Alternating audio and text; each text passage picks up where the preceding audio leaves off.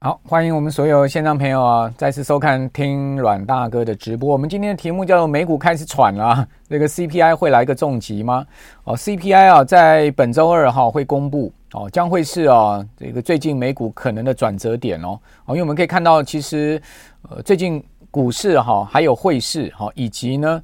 那个债市哈，这三个非常重要的金融市场的这个资产哈，都已经出现了些微的啊这个转变哈。那我们常讲说，这个市场的一个转变哈，往往是啊这个循序渐进的哈。呃，当有迹象开始出现这个转弱或转强的时候呢，其实我们应该要特别去注意哈。然后后面啊，它会不会持续的扩大哈这样的趋势跟方向？那我个人有看到这样的方向哦，因为毕竟今天台股哈，大家看到加权指数虽然。哦，尾盘收高上来哈，但是盘中曾经一度跌过超过一百点。好，另外今天台币各位看一下哈，这个汇价也贬了一角左右哈。哦，是让台币的这个最近转弱哈，以及台股开始啊这个无法突破高点哈。我们本波段高点在一万五千六百多点嘛哈。那如果说不能突破这个高点哈，那形成头部往下的几率就是渐渐加大哈。另外美股啊，这个在非农业就业报告公布之后哈，也出现了开始这个摇摆不定哈，而且呢出现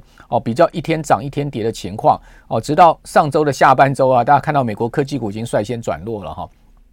好，所以这个迹象都告诉我们哦，股市的转折点有可能会出现哦。所以为什么我用美股已经开始喘了？好，那当然。我们可以看到，虽然说转弱，但是它并没有非常的弱哈。比如说台股来讲哈，今天呢也没有收在最低，好，盘中跌了一百多点之后呢，也是拉上来，好，所以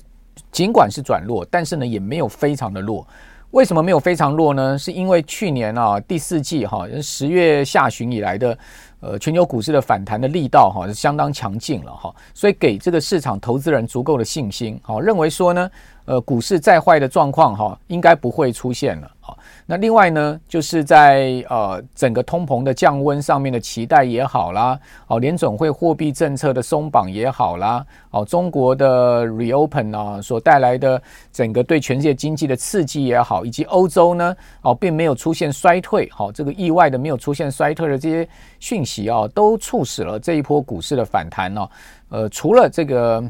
这个是跌升反弹以外呢，另外呢，它多了一些基本面的因素哈，多了一些好像就是说比先前预期啊还来得好的一些状况，好，就是先前可能啊去年前三季吧，大家把市场看得太坏了哈，所以有一点这个好像看太坏，那现在呢我们出现的状况没那么坏，好，而使得呢市场出现了一个涨升动力了哈，但问题就是说后面的情势是真的能如市场之这个之意吗？好，也就是说，这种好消息能持续下去吗？这种意外的相对较好的一个状况能持续下去吗？恐怕还打个问号嘛，对不对？好，所以我们今天把这个题目定在这个地方，就告诉大家，我已经似乎已经嗅到哈这个转折要出现的一个味道哈，但我没办法跟各位把打包票说确认这个转折点一定会出现哈，我只能说现在目前这个迹象已经渐渐的明显哈，那已经嗅到这个气氛越来越浓。比如说今天的台股，哦，毕竟今天台币。好，大家可以看到这样的一个状况。好，那我们先从台币来谈吧，哈。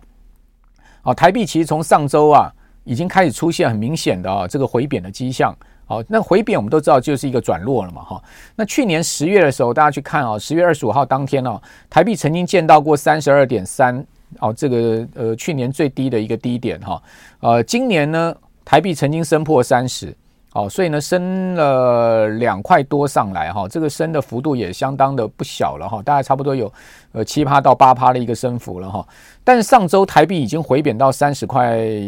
一毛了，好，那今天继续再贬一毛的话，就已经三十块两毛了哈。那上周的全周的贬值的幅度呢，是达到百分之零点八，哈，将近一趴的贬幅。哦，这个贬幅已经算是比较明显了哈。那这个可能是台股啊即将结束波段涨升的一个警讯哦。因为台币如果走贬的话，你说外资这个地方要持续的哈大买台股的可能性就不高了嘛哈。尤其是外资前一个波段已经大买了两千四百亿的台股哦，它可能已经是相对哈。呃，这个波段的买超已经到了一个相对高档位置了哈，所以呢，后面要再买超，可能外资要看到更多景气好转的讯号，好，或者说呢，更多基本面的讯号，才有可能呢，哦，再出现这个持续性好更大一批钱的一个流入啊。如果说台币呃不能长期走升哈，那当然在这边外资的买盘就不会有那么强力了哈。因为各位看到去年台币一路走贬的情况之下，外资是一路卖超的哈，所以外资跟这个呃汇市之间哦，有点鸡生蛋蛋生鸡的味道了哈。那当然外资如果一定要卖台股的话，最主要就是提款这种全值股嘛，哈像台积电啊、联联电啊哈这些股票哦，都是外资提款的标的。所以一旦外资开始卖超，哦，台币开始走贬，我们就要特别提防这种全值股的卖压，哈，会不会出现？哈，那美元指数上个礼拜哈是升值了百分之零点六的幅度，所以呢，台币的转弱，哦，我们也可以讲说是因为美元的走强的关系。那去年十月来啊，呃，走弱的美元指数啊，已经见到连续两周啊走升的一个情况了，所以美元已经开始止稳了，也就是说。去年十月低点一百一十四点，一路跌到了这个一百点左右的这样的一个弱势的一个下跌的一个美元指数的行情呢，似乎到这两周啊也开始出现那个止住的一个状况。好，那美元如果呃开始出现回弹的话，但我们不去预设高点哈，这个美元到底要弹哪里去？它如果一旦出现回弹的话，对新市场的货币会造成明显的压力哈，而且呢，同步的也会造成新兴市场明显。股市的压力哈，那我们可以看到上周台币的一个走势，各位可以看到哦，我们在呃最近呢，台币曾经升到最高点的二十六点六五八，哦，二十六点二十九点六五八，那现在已经回贬到这个三十块一了哈，所以我刚刚有跟各位报告，这个回贬的幅度呢，大概是百分之零点八的幅度。那如果从去年十月下旬哈，三十二点三四五的最低的汇价哦，台币呢到这个二十九点六五八。哦，这个台币总计升值了，差不多有八趴左右哦。哦，这个升值的幅度不小哈。那所以说，在升幅已大的情况之下，哦，这个地方呢再去啊追高台币的话，恐怕并不是一个明智之举了哈。啊，所以可能在这边已经有些人哦逢低哦再换入一些美元了哈。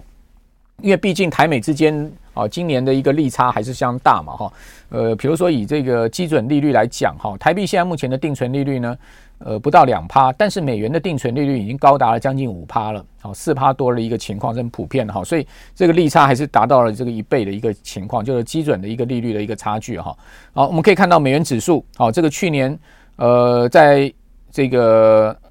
第三季哈、第四季的时候呢，美元指数触顶哈，这个触顶来到一百一十四点一一这个位置哈。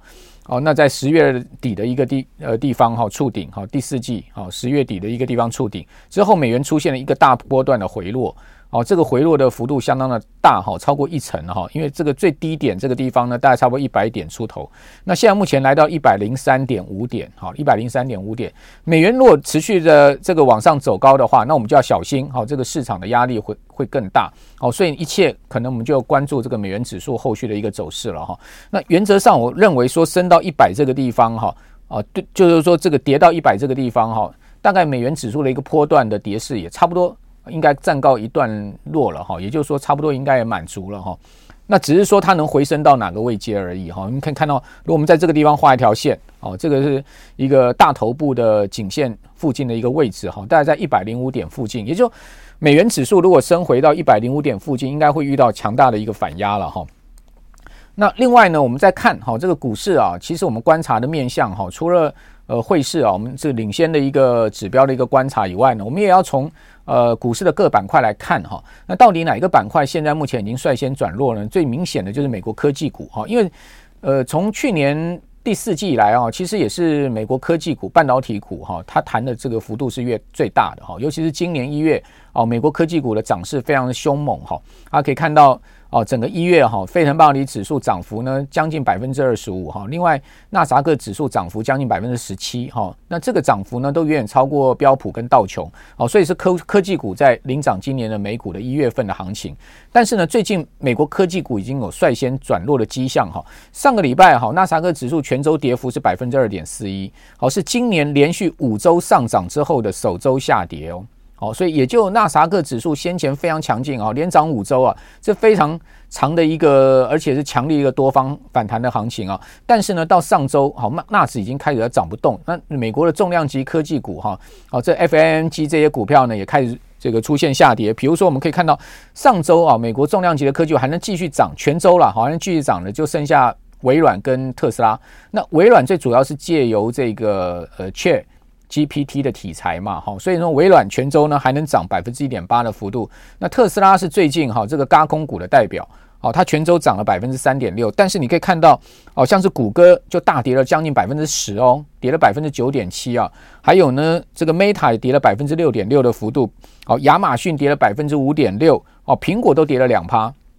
哦，所以你看到，除了就这个微软跟特斯拉，哦，上周还能全周收小涨以外，哈，其他美国的重量级的科技巨头啊，全数都是出现明显下挫的，哈，那另外。呃，这个美国的费城半导体指数里面的重要成分股，像是辉达啦，像是超维啦，哈，上周全周也是出现比较弱势的一个走势了哈。所以在这样的一个状况下，我们就要先定位，好，就是说科技股已经率先转弱，那科技股的转弱会不会影响到其他板块，是一个观察的重点。那上周好，费半指全周也跌了百分之二点三。好，那一周跌两趴多，其实并不是一个大跌行情了。好，如果一天跌两趴的话，那是一个大跌行情啊。一周好，五个交易日跌两趴，其实并不是一个大跌行情。但是呢，我们常讲嘛，好，这个防微杜渐嘛，对不对？所以说，你从这个呃趋势性哈，这个已经开始呃出现转弱的迹象呢，会不会出现后面比较重大的跌势呢？我刚刚有跟各位报告，就这个礼拜了，好，我们要看 CPI 公布的状况了。好，那上次、上次、上上次，哈，连续三次美国公布 CPI 之后，美国股市都大涨。好，因为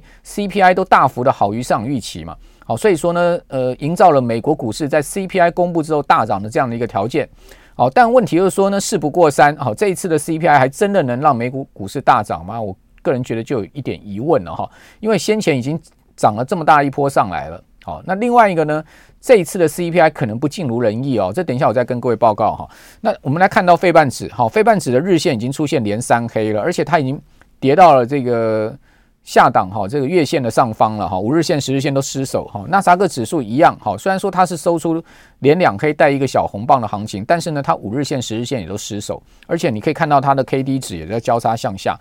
好，那除了股市，好，除了汇市以外，我们另外观察债市，好，债市也是一个非常重要观察的方向哈。美国这个十年期国债殖率跟两年期国债殖率是两个非常重要的一个短期的这个债市的利率，好，另外一个呢比较中期的债市的利率，好，分别是观察大家对经济的展望，以及呢对联准会哈这个利率政策的一个反应。好，我们讲说两年期美国国债殖率它反映是联准会的利率政策，好，那十年期美国国债到三十年期美国国债它反映的是一个大家对经济的一个展望。那我们来看到就是说现在目前美国。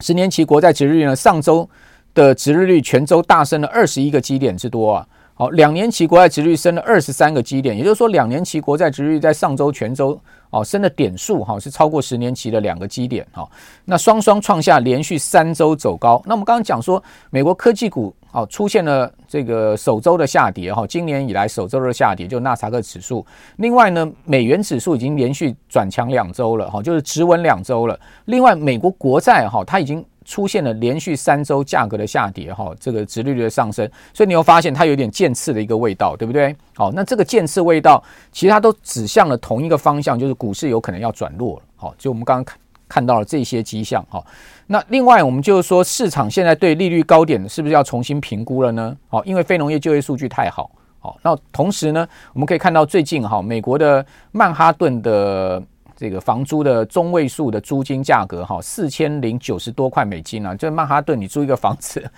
如果换算台币，一个月要十几万呢。你在美国曼哈顿哈，一个月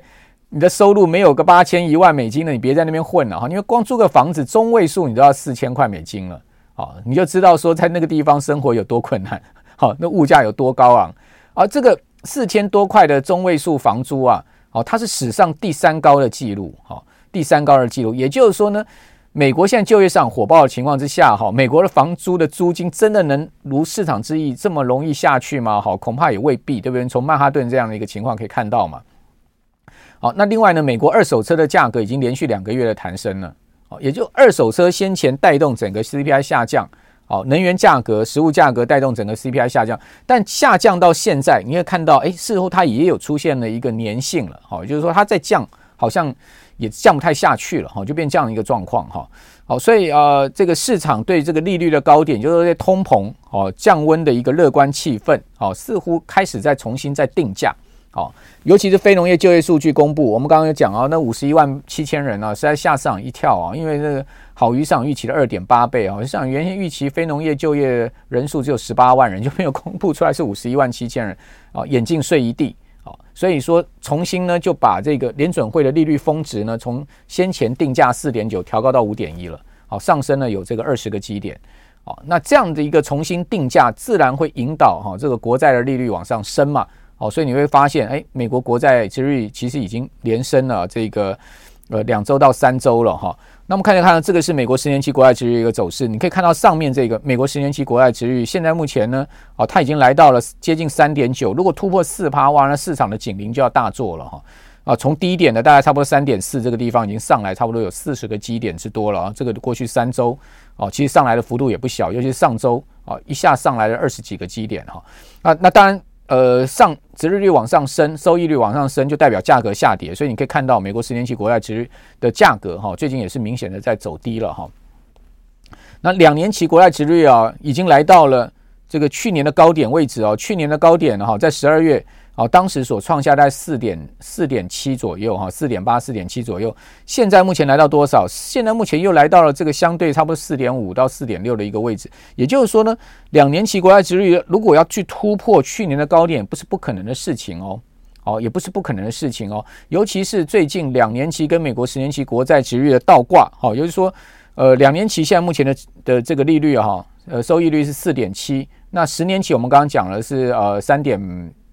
八八好，就接近三点九，所以它倒挂这个超过八十个点，好，超过八十个点。那这个曾经在上周哈，呃，上周四好，这个两年期跟十年期国债殖利率倒挂，好，达到了有这个八十六个点，八十六个点。我跟各位报告，是一九八一年来最大的一个倒挂的逆这个利利率的一个差距。那这个代表什么？代表就是市场虽然现在很乐观，认为说美国经济可能软软着陆了，等等等等，然后，但是呢？从这个国债的价格哈，国债利率的表现，却告诉你美国经济后面是要衰退的哦，也就是市场的这个想法似乎跟这个呃，像两年期跟十年期国债殖率倒挂，呈现一个背离的状况。那到底是两年期跟十年期国债殖率倒挂准呢？哦，还是说市场的这个乐观气氛啊，市场的一个现在目前认为软着陆的一个看法准呢？哦，这个大家去猜一猜吧。哦，你觉得哪个准？是不是？好，我觉得呢，两年期跟十年期国债殖利率如果持续一直倒挂下去的话，你真的不要轻忽美国后面可能经济衰退的压力哦。好，也就是说，现在市场可能有一点过度乐观的气氛，这也是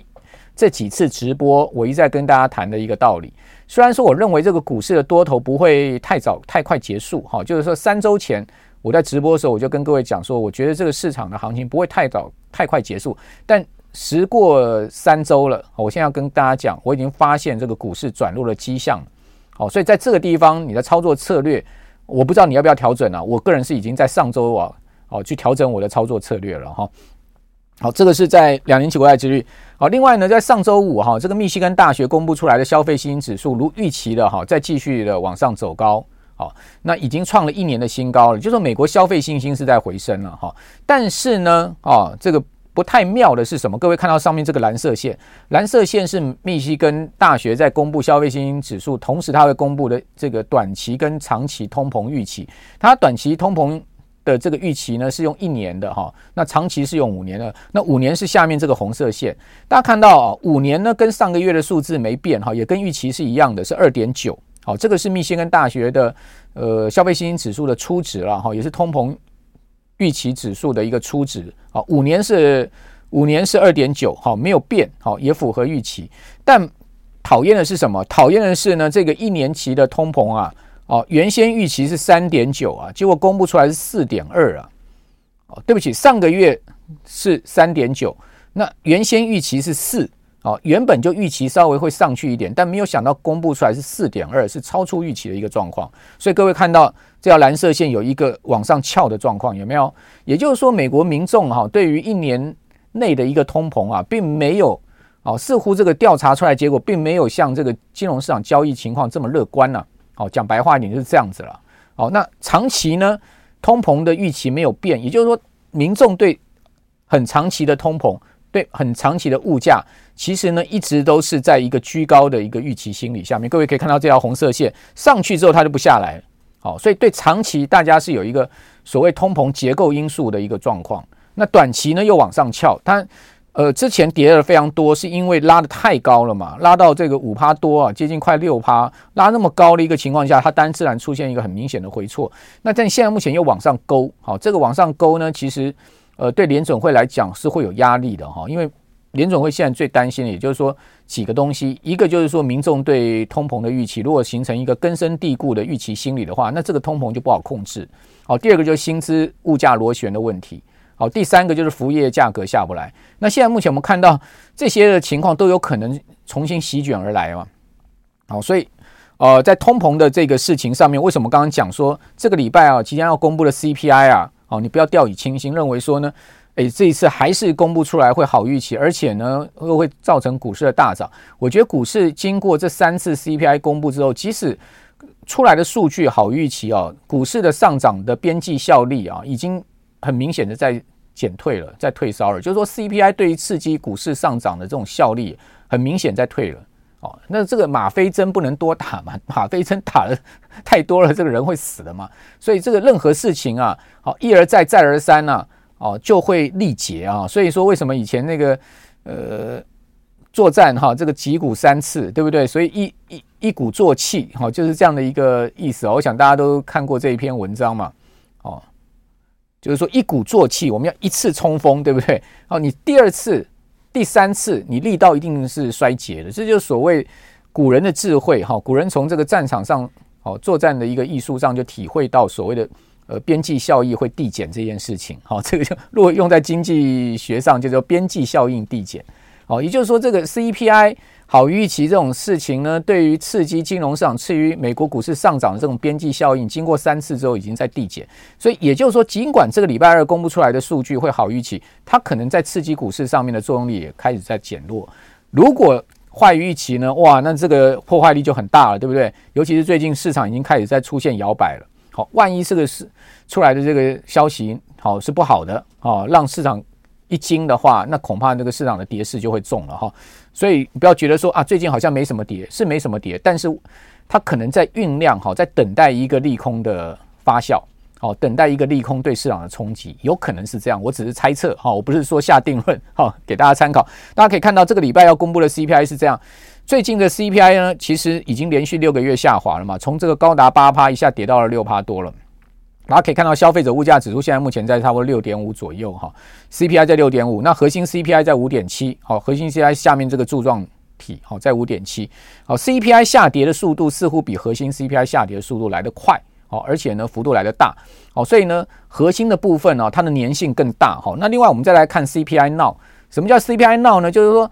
美国的克里夫兰联准分行啊，好，它会。把这个每一天最新啊，他们用模型所算出来的 CPI 的值呢，告诉市场，好，这个叫 CPI Now，好，就是克里夫兰，哦，这个联联呃联准银行，啊，他们所做的一个事情啊，就是 CPI 的即时预测。大家看到他们预测的数字是多少？我们刚刚讲，哦，这个上个月上个月的数字啊，最新公布出来的数字呢是呃 CPI 是六点五，对不对？核心是五点七，对不对？大家可以看到他们预估啊。核心现在目前 CPI now 是五点五五哦，五点五五，然后呢，呃，CPI 是六点三五，所以我们就把它取整数，就六点四哦，跟五点六，好，也就是说呢，克里夫兰认定微幅的下降而已，哦，就从六点五掉到六点四，然后五点七呢掉到这个五点六，这是年比。好，年比的一个降幅，大概年比的一个情况是这样子。那你又发现，哎，好像越掉越缓慢了。没错，我跟各位报告哈，从八趴掉到七趴，掉到六趴，它可能很快哈。但是呢，你从六趴要往四趴，要往三趴推进啊，会越来越缓慢哦。这个僵固性、粘性会越来越高啊。哦，所以呃，后面的问题在这个地方，就是说呢。从高点回降会很快，速度很幅度很大，但是后面可能会越拖越久。好，那这个就会有一个问题哦。假设说美国的通膨啊降到四趴、三点五趴这个地方降不下去，那联准会该怎么办？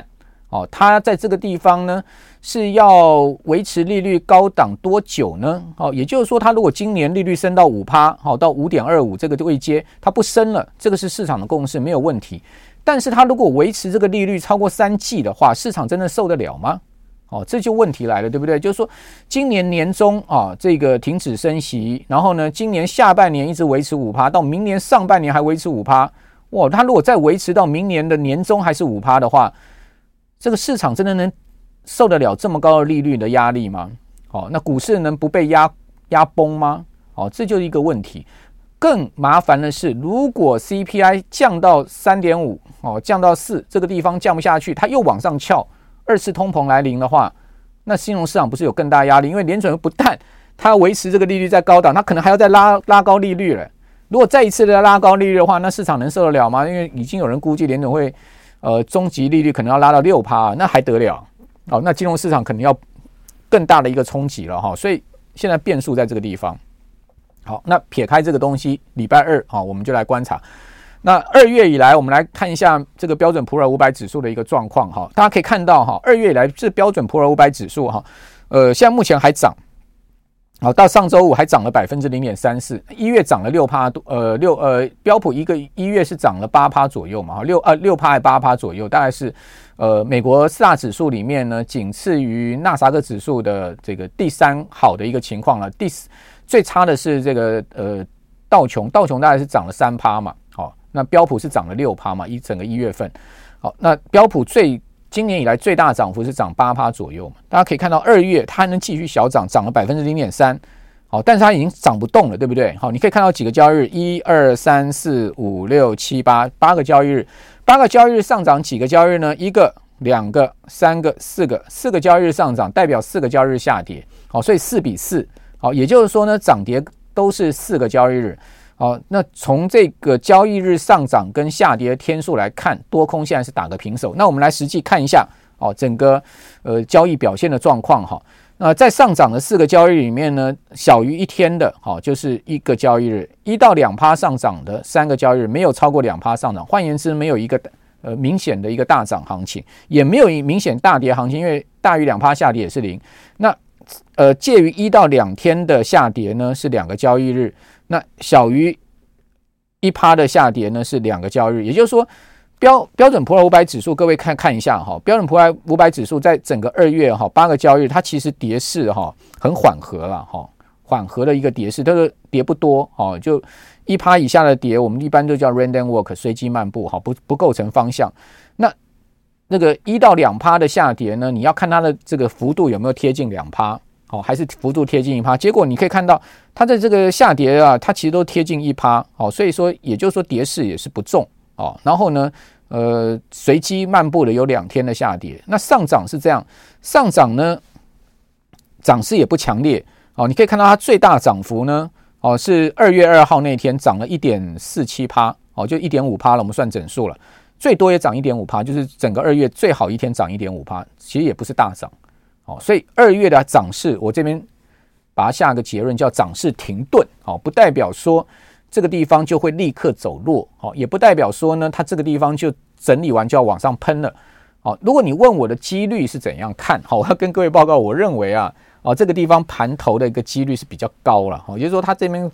盘整带变，哈，不是往上变，比较有可能往下变，好，你要问我的几率看法是这样，那有没有可能盘完之后往上冲呢？当然是有可能嘛。哦，股票市场哪有什么事情不可能的？金融市场永远是有各种可能性存在。那如果说它盘完往上冲，那我也要讲，那你也要注意，你也要小心，你也不要太过乐观，因为它往上冲有可能是一个多头拉高突破的一个陷阱。